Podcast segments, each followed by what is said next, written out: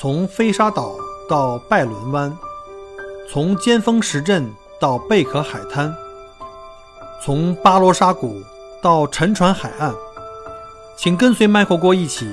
让我带你走入精彩的澳大利亚。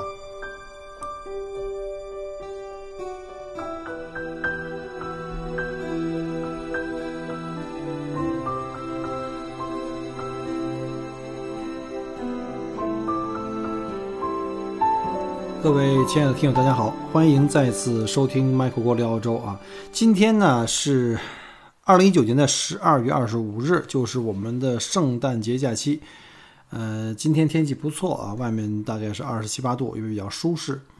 嗯，这个呢是我为数不多啊，这么几个可以在这个旺季的这个公共假期里在家里待一天啊。当然了，也有原因，呃，因为这两天刚刚把我的。呃，其中一台车哈挂在网上，想卖掉卖二手卖掉，结果很快有人来看车了，然后也看中了，交了定金，我要赶紧去帮他去做这个，呃，车辆的这个上路之前的这个检查，各种的检查非常非常细，因为这里不能通过安全检查是不可以，呃，转过户的，还是比较严格的啊。这有时间啊，也可以大家可以分享一下关于卖二手车的经历，呃，然后呢，这段时间因为是假期啊，所有的公共假期呢都是各个商业网点都不开门。约各种的东西都很费劲，做 a r b c 啊，就是我们叫 roadworthy，还有像什么买个轮胎啊，因为有一个轮胎有一对轮胎磨损的，可能他们要求也比较严格啊，觉得这个东西已经半新轮胎了，最好换新的，所以还得去买轮胎。反正有几个小的项目要去重新修整一下，正好呢也都不开门，那就只好在家里给大家抢着录期节目吧。因为这个从这个一月份开始呢，我们的春节旺季即将开始了啊，我们当地导游圈所谓的这个六亲不认季啊。基本上回家吃饭睡觉的机会都很少，然后呢，为了防止那段时间一忙起来呢，因为可能连续几个几周啊，就是一个月以上，得天天在带团，所以防止到时候别到时候这个空这个叫什么窗口期啊，没有节目就惨了。所以为了赶赶制节目，可以轮呃以防这个轮空，呃，今天呢会争取录一两期节目，给未来几周啊，周五先上传节目。那首先呢，今天是圣诞节的这个正日子哈，就祝各位这个圣诞快乐。呃，但是因为我这个节目是预录的，今天录完以后，应该是我看一下啊，呃，下一次播放的时间应该是在三号，一月三号，因为二十七号的节目上周已经录好了。一月三号，大家正好在这个元旦啊，我们也叫新年假期。那大家可能已经在新假期了，就借着机会就啊，祝各位呢新年快乐啊！也感谢在二零一九年大家在一年对小郭的这个支持，然后呢，希望二零二零年呢，大家呢再接再厉啊，再给小郭点掌声鼓励，呃，然后也祝各位身体健康，然后万事如意。希望呢，Michael 能够在二零二零呢，能给大家带来更好的节目啊，还有一些就是呃有用的资讯吧。嗯，在节目正式开始以前呢，也在聊一聊最近的这个听友的这个留言互动。啊，最近不少的听友啊给我留言啊，其其中有这个对澳洲感兴趣的，也有对澳洲的这个生活感兴趣的。我发现，真正现在我录的这个旅游人文类的历史介绍的这个节目的点击率并不高啊，就相对于这些生活实录类的，就是很多加我的听友呢，其实是呃也算是已有了哈，可能是正在或者准备在办理澳洲移民。那其中呢，这两天有比较集中的有几个问题，就再看大家反馈一下。一个就是有人在反复的问，就是说加了我的微信以后，说，Michael 能不能加入你的这个相亲群啊？以前节目讲过哈，我还真没有相亲群。目前呢，我自己呢主要是这个，因为太多的人在问这商业投资移民，我就成立了这个商业投资移民群。第一群已经全满了，哇，五百人上线。然后呢，我的第二个群，我们叫 Bravo 群，也刚刚近期已经成立了，有。一个月两个月不到吧，大概也有一百人，一百多人。然后另外有一些热心听友在各地呢，也都成立了自己的这个呃邻居群哈，就是像在我们在墨尔本啊，像在阿德雷德呀、啊悉尼啊，甚至堪培拉这么小的地方都有自己的这个邻居群。呃，然后呢，还有一些听友呢，或者是这个技术移民朋友们，他们觉得好像呃很多我们在商业投资移民话题里的这个内容跟他们好像交集不大。所以呢，又要求我建立了一个技术移民和这个留学的一个群。那还有很多这方面的这个听友呢，也在问问题，希望能够以后做一些就是技术移民登陆以后前几年哈找工作的这个呃经验的话题。呃，坦白讲，我之前采访的这些嘉宾啊，大部分都是从这个技术移民来的，他们经过了一边读书一边打零工，然后后面如何自己呢再去找全职工作，甚至是自己又走上创业的道路哈。这个经历的分享，我也希望把每一个人不同的移民经历呢，给大家来分享一下，看看大家有没有找到一些共鸣，或者是找到一个自己的更适合自己的路。那再说回这刚才这个相亲群啊，这是真的，目前还没有。呃，但是还是那句话哈，呃，大家喜闻乐见的就是 Michael 容易奉献的，愿意奉献的。所以呢，如果大家觉得有必要的话，那可以成立相相亲群啊。那下回谁再跟我要求说我要想加入相亲群啊，那咱们就直接就拉上聊天群，就把这个之前有这种经验或者这种要求的，我们放在一起，大家看看能不能就是不管在澳洲读书、工作或者投资移民的啊，哪怕是在中国的哈，大家可以有一个平台去借啊。当然，我希望这是真的是以结婚为目的的啊，啊，不能说我是单纯为了移民这个商婚这种，我觉得就意义不大了哈。那还有一部分呢，就是子女可能已经在澳洲了，就他们可能是作为这个，就是呃，子女在澳洲的子女的父母们也在问说，我们啊，父母如何来澳洲跟子女团聚啊？这也分几种哈，你是来短期来探亲，还是长期准备来这个团聚移民？这是不一样的。我记得我好像之前讲过一期这个，原来我们家老人做这个什么八六四也好啊，什么什么什么这各种这个父母团聚签证，呃，大家。可以往回翻一翻啊，出门向左转一定有的。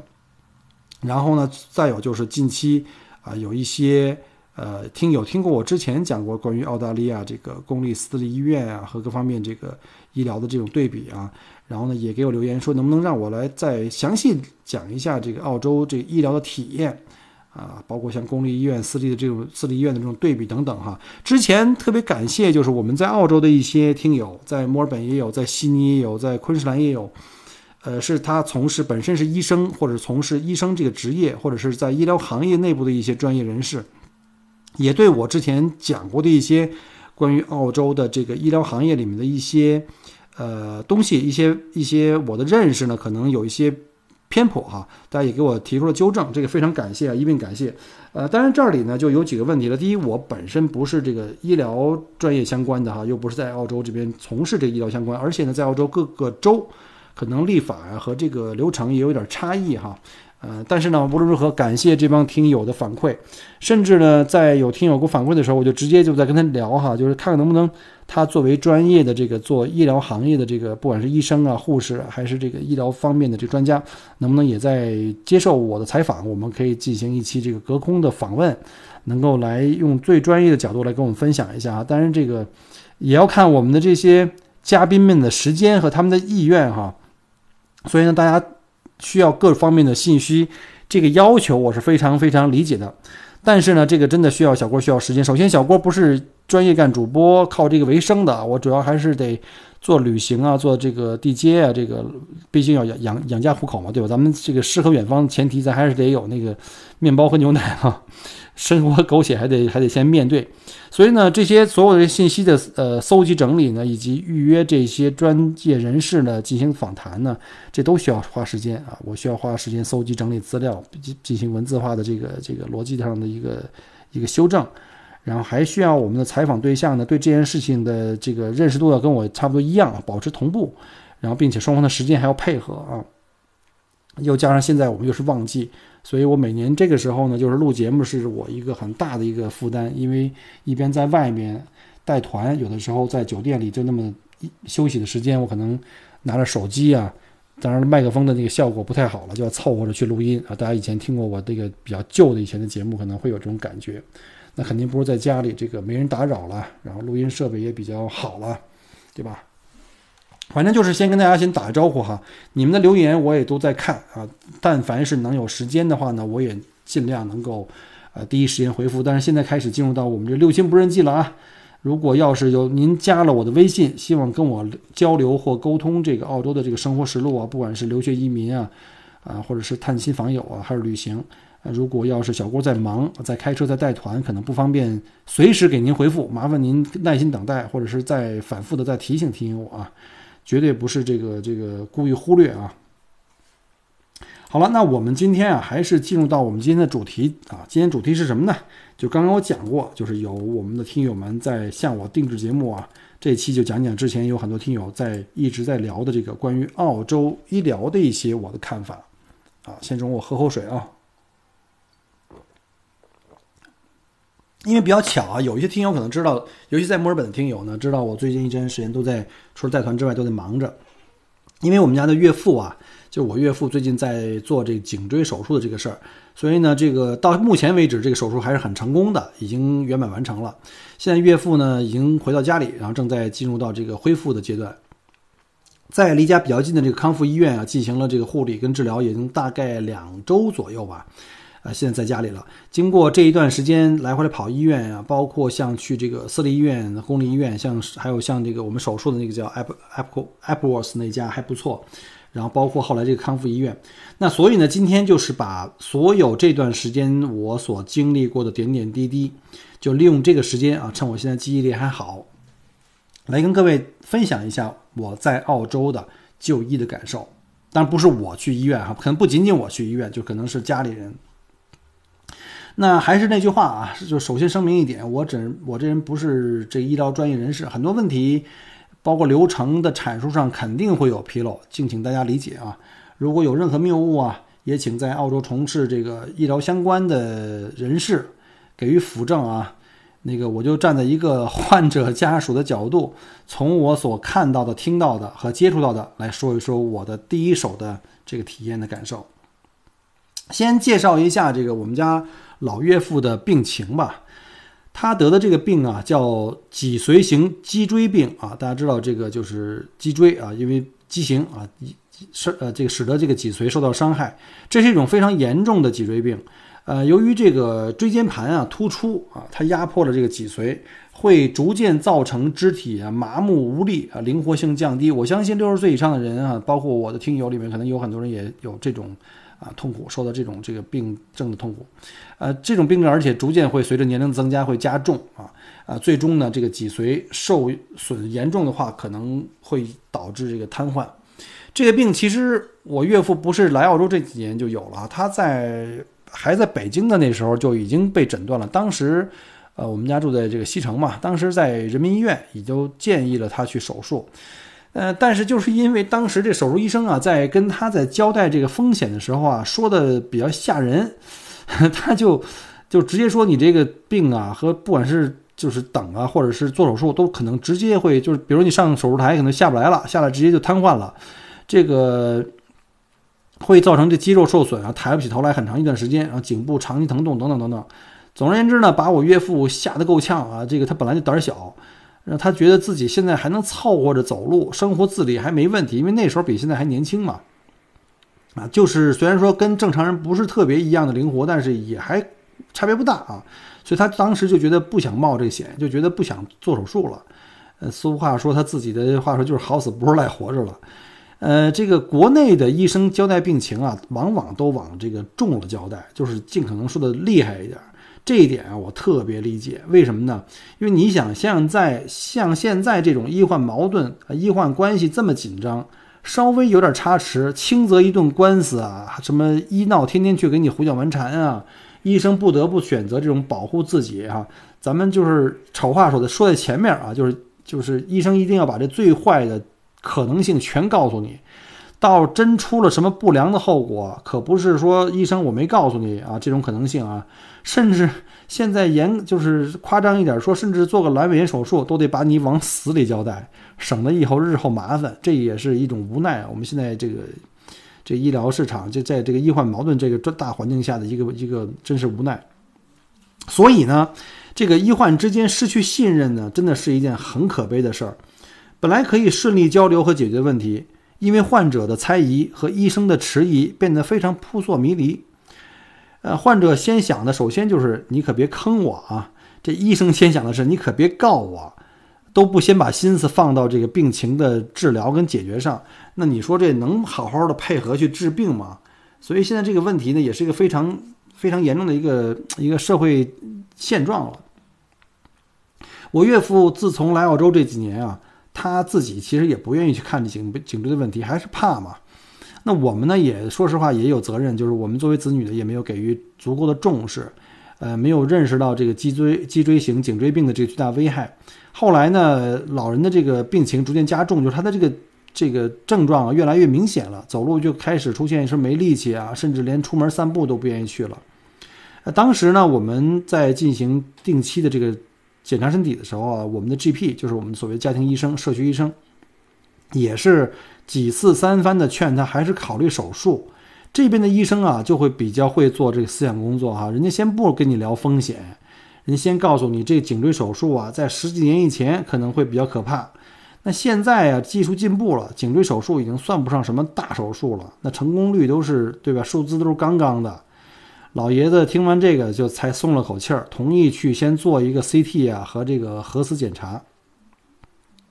结果等这个核磁检查出了结果以后啊，情况已经很严重了。当时我们看那个片子。他的那个三四四五五六这三节这个椎间盘，对于这个整个颈椎神经的中枢神经的这个压迫已经非常非常狭窄了，非常厉害。呃，当时我们还约了这个神经内科专家呀，也去做了会诊啊，情况已经容不得老爷子再继续任性的耗着了，呃，需要尽快做手术解决这个颈椎的脊髓压迫。澳洲啊，这个脊髓外科的医生啊，也是需要进行手术术前的这种风险交代。但是这老爷子回来以后就感觉到说，这个要比国内的医生说的好更容易接受。虽然都是同一件事儿，但是人家的说的方复方式跟角度就不一样，或者说这个就不会这么夸大啊，或者说这么就往死了说，先把责任先推推干净。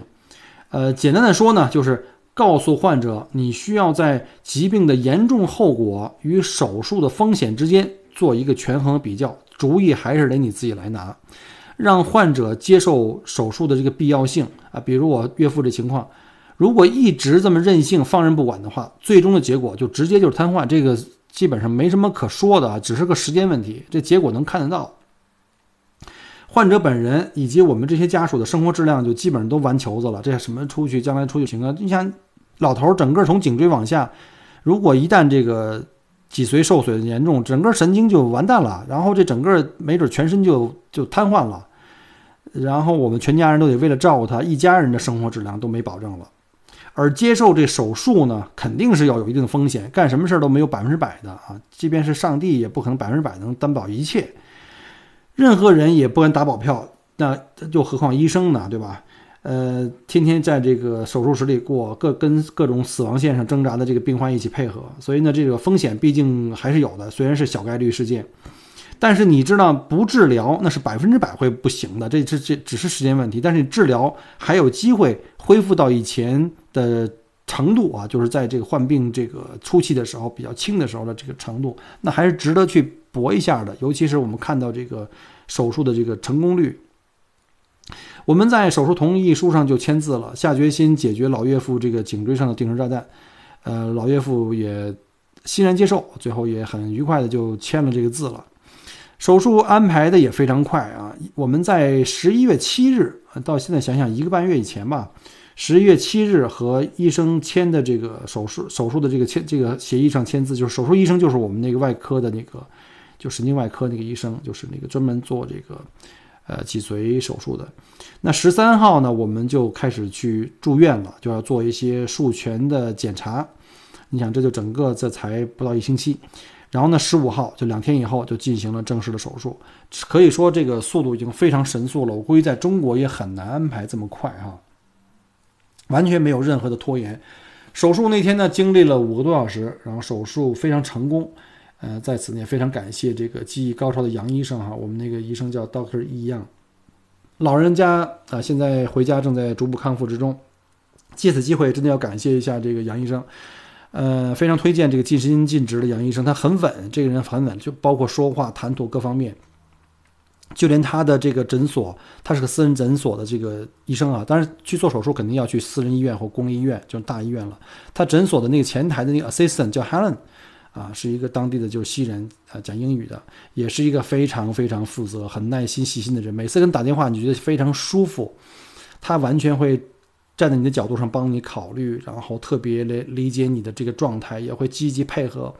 呃，与我目前在澳洲接触过的其他的医疗机构的这个前台相比的话呢，还有像医生相比的话呢，这家我就觉得是可能是最好的啊，没有之一。但其他的也都不错啊，也都不错。但这家的给我感觉是最舒服的，尤其在我们在这么大的压力前面，他们都能够就是非常非常让我们觉得很舒服的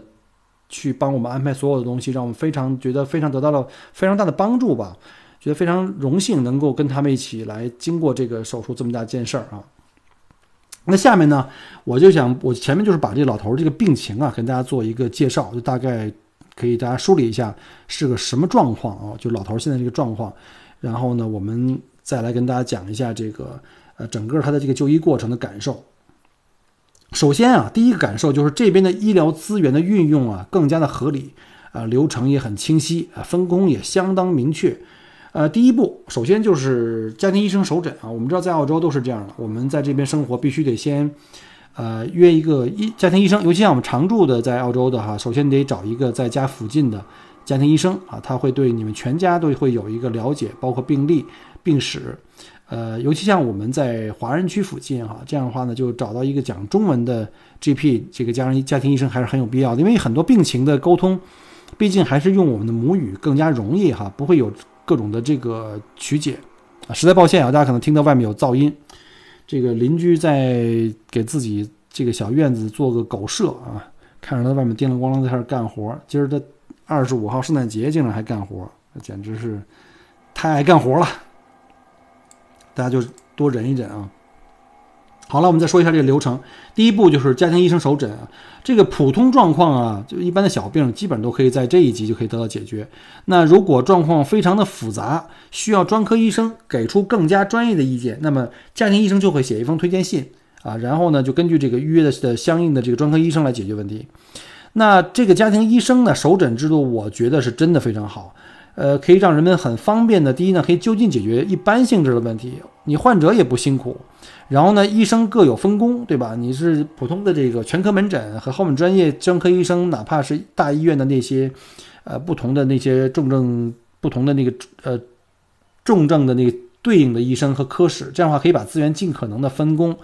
呃，不用像我们在中国似的哈，所有的小病，包括感冒发烧，吃个片药就能好那种，直接就去那种三类甲等医院。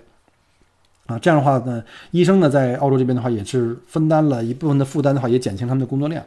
啊，因为中国比如像著名的一些大医生的就诊大厅啊，每天都挤得水泄不通。其实很多病症没必要去啊，这里面呢可能有多少比例是普通的疾病，其实不需要什么那些著名的大有经验的大主任的大专家就可以解决的。像我爱人以前啊就职的那个北京儿童医院。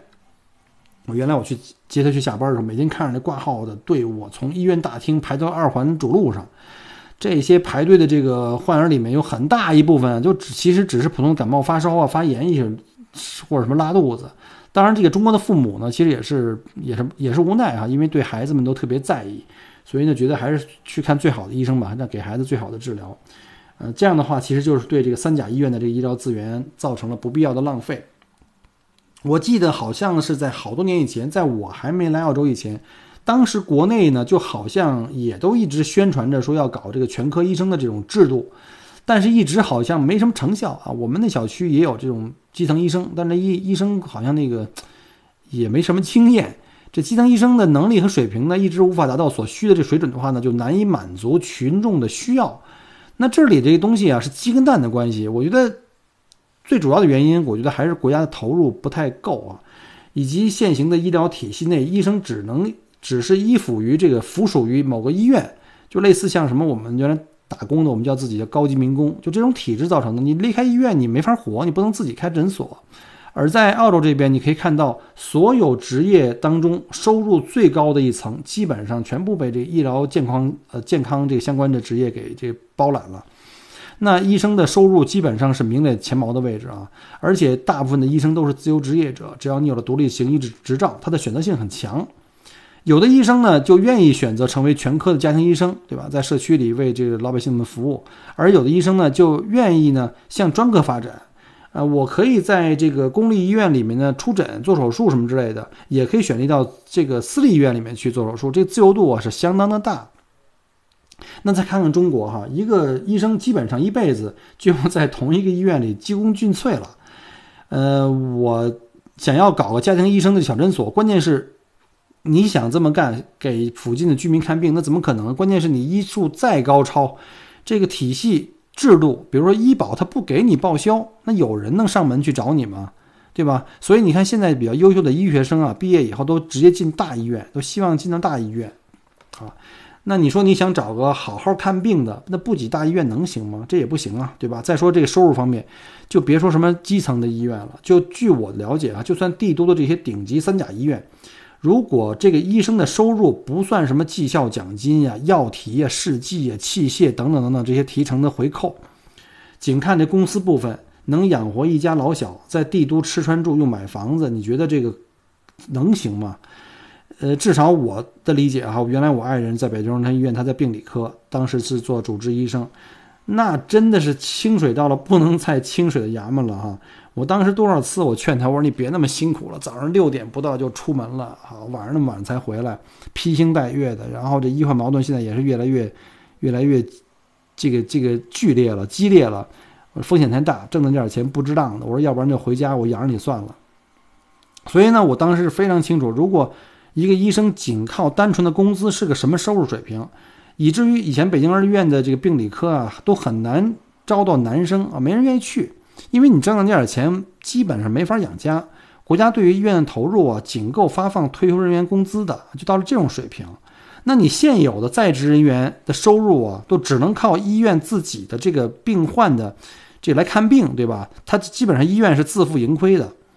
呃，所以呢，国内所谓的非盈利性医院给大家感受都是那种什么所谓挂着羊头卖狗肉，那不可劲儿的创收，不收患者的钱来发奖金和工资，那等着医院全上上下下所有的医生去喝西北风吗？这是个现实状况啊，这是个现实状况。所以大家在在骂这个医生的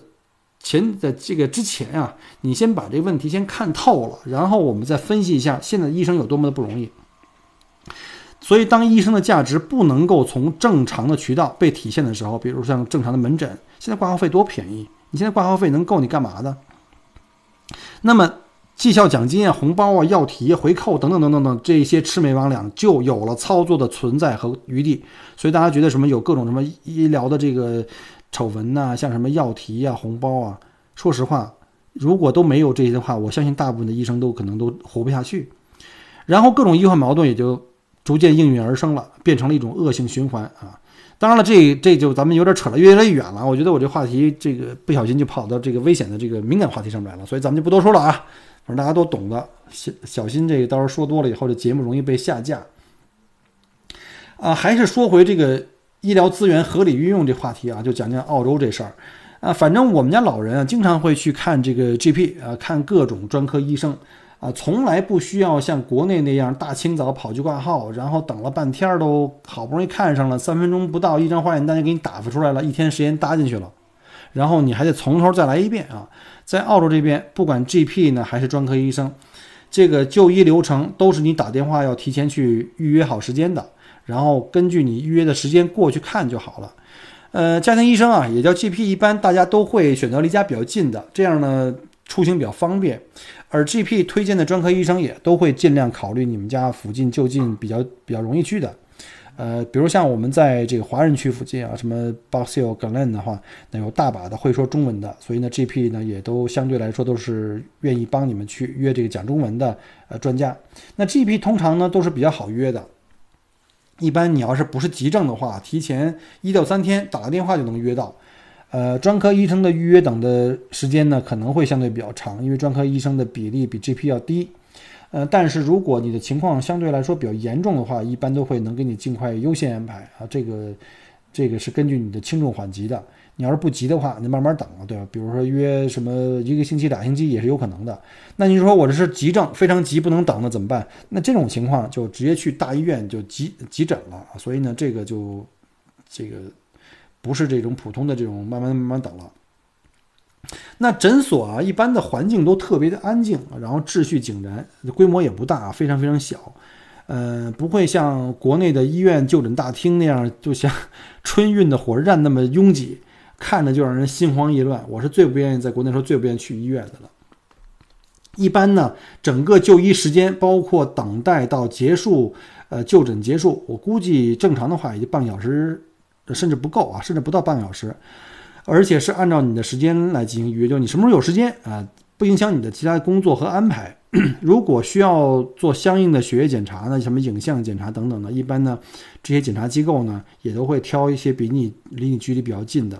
然后你看完医生就可以直接过去检查了，比如像我们在格兰那个协和西医旁边就是那个做各种的这个影像检查跟血液检查的非常近，步行啊就直线距离可能在一百余米以内。如果在有一些特殊的要求的检查呢，呃也会方便你去直接去预约，效率还是挺高的。反正至少在我这儿生活这八年，我觉得在这看医生看病的这个感受还是非常好的，不会特别痛苦，不像在国内一想到去看病。就挂号这件事儿，就让你头疼，可能就得头疼半天。然后呢，你根据要做的这个相应检查呀，再预约呃下一次来见医生的时间。因为你每一次，比如说我这次看完医生，医生说你做个检查吧，然后他说你检查大概一星期以后能出来，那就我来约你一下，你一星期以后再来检再来看医生的时间。他就是那时候呢，检查结果就已经直接转到医生手里，他们内部会有这种系统啊，通过邮件或通过内部网络。这个检查结果不用我们去取啊，不用我们去转，医生就可以直接看到了。所以医生在安排你检查的时候，直接帮你安排了检查之后的下一次的复诊啊，如何采取下一步的治疗措施啊，还是需要转诊啊或者住院之类的，医生都会帮你做一些后续的安排。所以呢，我们带着老人看过心脏专家、呼吸专家、神经科专家，还有脊柱外科专家等等等等，每一次感觉都特别的井然有序，按部就班，然后基本就按照我们的。这个时间预约没有太多耽误自己的事情，啊，就把这个问题都慢慢一个一个给解决掉了。所以呢，我看到很多人在网上吐槽说，澳洲这边看病效率特别差。我记得之前某个演员明星啊，就是在这边说有个感冒就给耽误了不行，然后在医院里怎么怎么着。我感觉的跟他这种网上的这个这个渲染呢，这恰恰是相反的哈。我也不是非要用什么所谓现在网络流流行用语叫什么彩虹屁啊。把这个澳洲什么都吹上天，咱们实事求是的说，其他地方啊，我也不知道啊。就至少在我在墨尔本这边哈，偏远地区我没去过啊，就或者说没在那边就过医。呃，至少在墨尔本、悉尼这种大城市，从医疗资源的合理利用上面来看，效率上基本上还是可以最大化这个这个优化的。呃，这方面的就医感受呢，我真的是给好评啊，我给好评。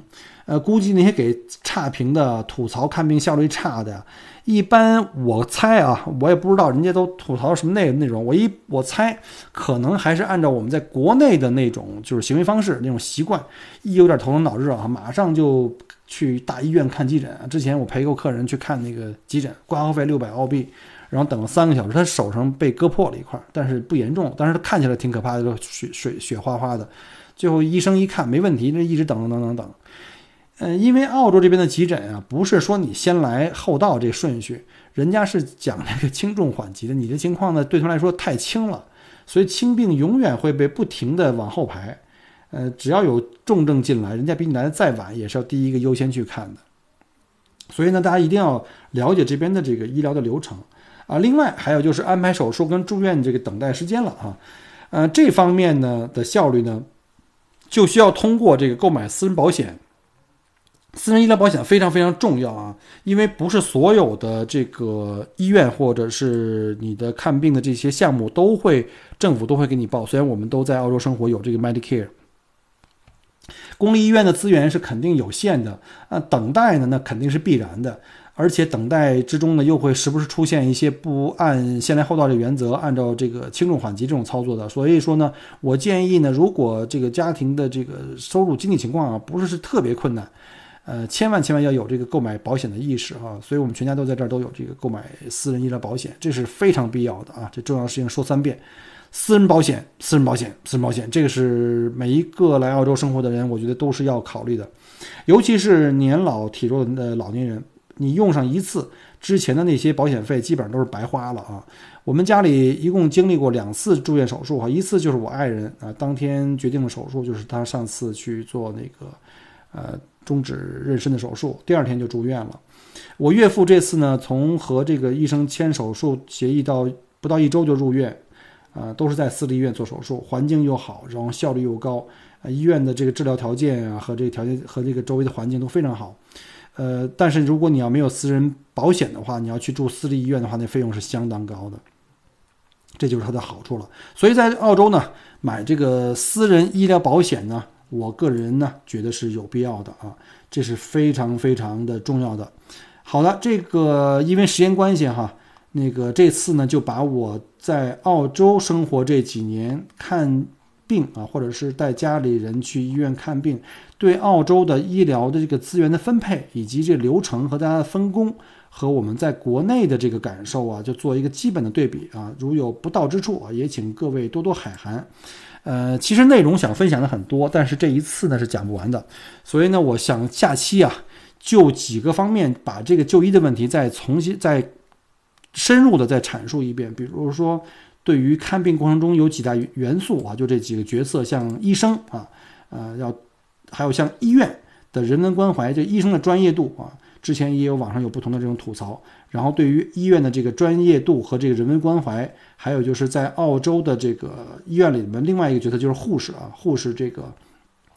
呃的态度和我们在中国感受到的都不太一样。然后再有一个就是大家特别关心的，就是在澳洲治病的话，这些住院的看病的费用到底是怎么样的？这是很多人在问我的。所以呢，因为时间关系啊，今天就先讲到这儿了。因为口干舌燥，今天也是特别累。然后呢，我争取再做一期节目哈，把这个刚才讲过的这个内容再给它详细的再介绍一遍。呃，希望呢这个节目呢能对您呃了解澳洲和将来来澳洲移民呢有一个好的帮助和指导作用。然后呢，如果您喜欢我节目，还是老规矩啊，啊，帮我点赞、转发啊，现在还有评论功能哈，可以在我后面给个评价。呃，希望您喜欢我节目的话呢，能给个十分啊！我看很多这个听友呢，直接点了没注意啊，最后一个星星多点一下，可能就变成九分了。哎呀，这九分我也特感激啊！但是现在平均分是九点八分啊，挺遗憾的，一来个九分把我拉低了又。啊，当然了，这也无所谓了哈，点不点都无所谓，就是大家有用最好。呃，希望呢。我们能够在澳洲都平平安安啊，不用去医院。那一旦要去医院的话呢，也要能知道如何用最好的医疗资源帮我们解决我们的所有的医疗问题。那再次感谢您收听麦克国聊澳洲，我们下周再见，拜拜。很荣幸您的收听和关注。如果您喜欢我的节目，请您把它转发分享给您的朋友们，同时也欢迎您线下跟我留言互动。除了喜马拉雅，也欢迎您加我的个人微信，并关注我的旅行服务公众号“墨尔本精品旅行”。我给大家准备了很多关于澳洲旅行的资讯和攻略，